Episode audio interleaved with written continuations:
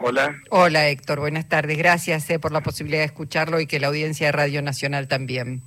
Tengo que reconocer que acá la compañera le, le dije que venga a tomar un café y me puso al aire. no, no, no se la puede dejar hablar a, Liliana porque convence hasta las piedras, Héctor. Es así, es así, pero bueno, son muchos años de conocerla y de su honestidad intelectual, así que vale la pena. Bueno. Eh, bueno, dejó picando ahí la, pregunta Lili Arias en el sentido de, bueno, por, por unanimidad y además, este, por, por, qué hacia, hacia el Congreso la movilización? Bueno, eh, primero nosotros eh, tenemos una queja ante la justicia por el DNU eh, y a partir del DNU, que ahora lo incorporan a la ley ómnibus, eh, que tiene una multiplicación exponencial de las cosas que observábamos como malas eh, en el DNU, ¿no? Eh, nosotros nos trazamos una hoja de ruta que tiene que ver con el 10, hacer un plenario de todas las regionales del país, acá en el Salón Felipe Vallese, y el día 24 eh, tiene un porqué, digamos, las sesiones son hasta el día 31, las sesiones extraordinarias, con lo cual el día 24 tendría que sesionar en, eh, en diputados para, para ser aprobado antes del 31 en, en la Cámara de Senadores. Eh, la idea de concurrir al Congreso es para apoyar a la discusión, para apoyar a los diputados y a las senadoras que le dan debate a estas cosas.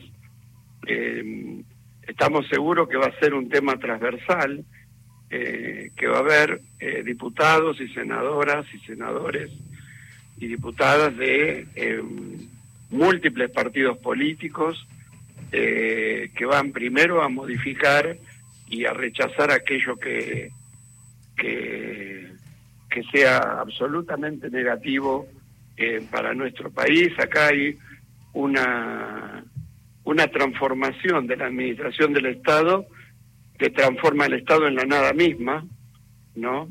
Y por supuesto, adentro de eso van eh, con temas que tienen que ver con derechos eh, sindicales, con derechos individuales de los trabajadores y derechos colectivos de los trabajadores.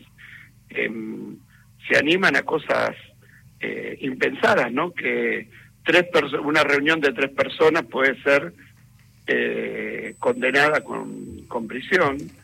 Eh, eh, y con esto un montón de barbaridades, ¿no? es casi como un estado de sitio, Héctor, es casi como un estado de sitio sin declararlo. Sí, pero, pero en tema de seguridad, digamos, se meten en la cuestión de legítima defensa, que alguien puede actuar en legítima defensa aún por error. O sea, abren la ventanilla a que eh, terminemos a los tiros. Eh, me parece que hay, hay una transformación ilógica eh, de la Argentina y que se hace con una bandera muy noble que es la libertad para intentar desde ahí transformar nuestra Argentina, vuelvo a repetir, en un lugar donde desaparezca absolutamente el Estado. Si uno lee los primeros capítulos, se va a dar cuenta que lo único que interesa a, este proyecto de ley es el, la libertad individual y la propiedad privada. Y no hay en ningún momento eh, un activo de decir, bueno, la construcción de una sociedad eh, se realiza de esta manera, digamos, eh, esto de, la, de las cuestiones individuales eh, termina en canibalismo, ¿no? Eh, y sobre todo eh, en una sociedad tan desigual como que la que tenemos en la Argentina. Héctor, lo saluda Jorge Alperín, ¿cómo le va? ¿Qué tal? ¿Cómo te va? ustedes han tenido contacto ya con legisladores, con senadores del peronismo. ¿Hay contactos ya con las otras fuerzas políticas para, para un poco tantear cómo, cuál es la reacción?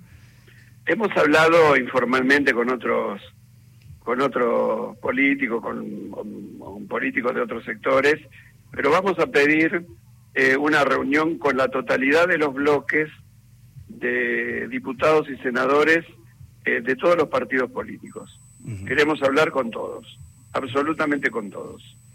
Ahora, Héctor, eh, ayer eh, el juez eh, que tiene la causa presentada por ustedes para la cautelar este, dijo que como el DNU todavía no estaba en vigencia, este, no, no, no se podía aplicar. Sí, el juez acepta tratar la inconstitucionalidad del DNU, pero el DNU comienza a regir ya mañana. Bueno, sí, ahí yo vuelvo a repetir, yo nunca hablo de los fallos de los jueces, pero a mí me parece que hay una equivocación porque eh, no se toma la palabra inminente. Inminente no es presente, inminente es futuro. Inminente no es ni presente ni pasado. Entonces, eh, no estamos planteando algo eh, que genere una, una compensación por un daño, sino lo que estamos planteando es que los daños no se generen. Bueno, ayer mismo fue eh, esto apelado, eh, pero igualmente el juez que se queda con la causa, no le dio traslado por tres días al Poder Ejecutivo, hizo lugar a, la legitimidad que tenemos nosotros de representar a todos los trabajadores y a todas las trabajadoras y eh, nos da también la la, el visto bueno sobre los temas que estamos planteando. Así que que la causa está eh, caminando, eh, por supuesto que nos hubiera parecido mucho mejor que la cautelar, que lo que hace es suspender los efectos del DNU. Eh, no nos hubiera dado positivo, pero bueno, estas son, son cuestiones de la justicia eh, y que habrá que resolverlo también eh, en forma política.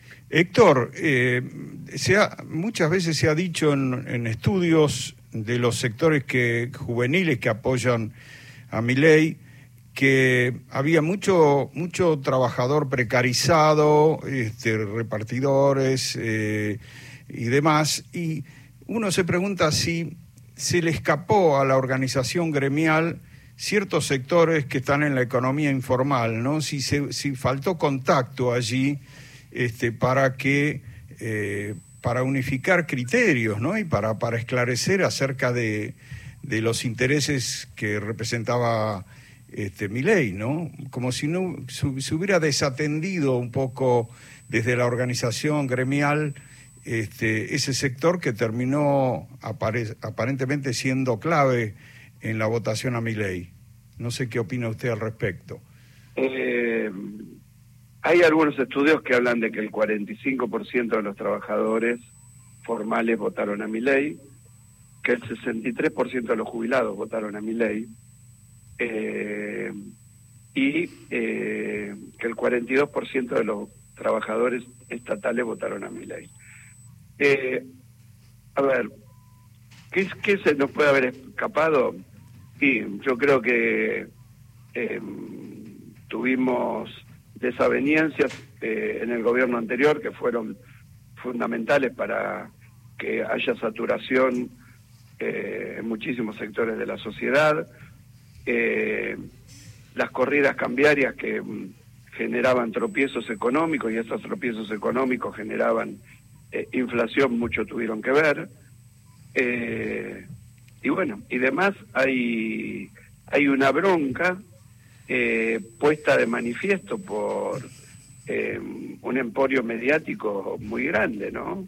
Eh, que permanentemente agitaba esta bronca y eso fue el resultado de la elección primaria que fue con un Massa con 36% y con un Milley con 30%.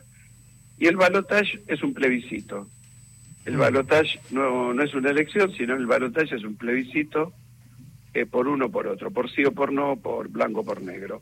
Mm. Eh, y ahí es donde eh, obtuvo esta ventaja tan considerable el presidente. Ahora, analizar eso nos puede llevar años de academia.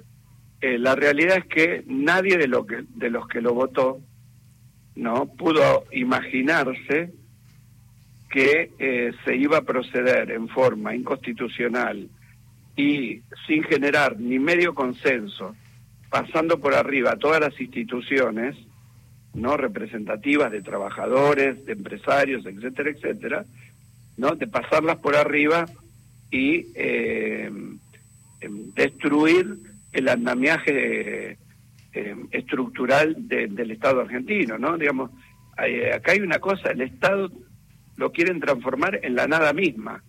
Mm. Entonces, este es el tema de fondo y por eso uno cree que la política tiene de la misma manera que nos que nosotros nos ponemos a dar el debate público, eh, me parece que la política también tiene que asumir un rol en estos momentos y en algo estaremos todos de acuerdo y en otro en otras cosas no estaremos todos de acuerdo pero me parece que el debate político es fundamental en esta etapa. Claro.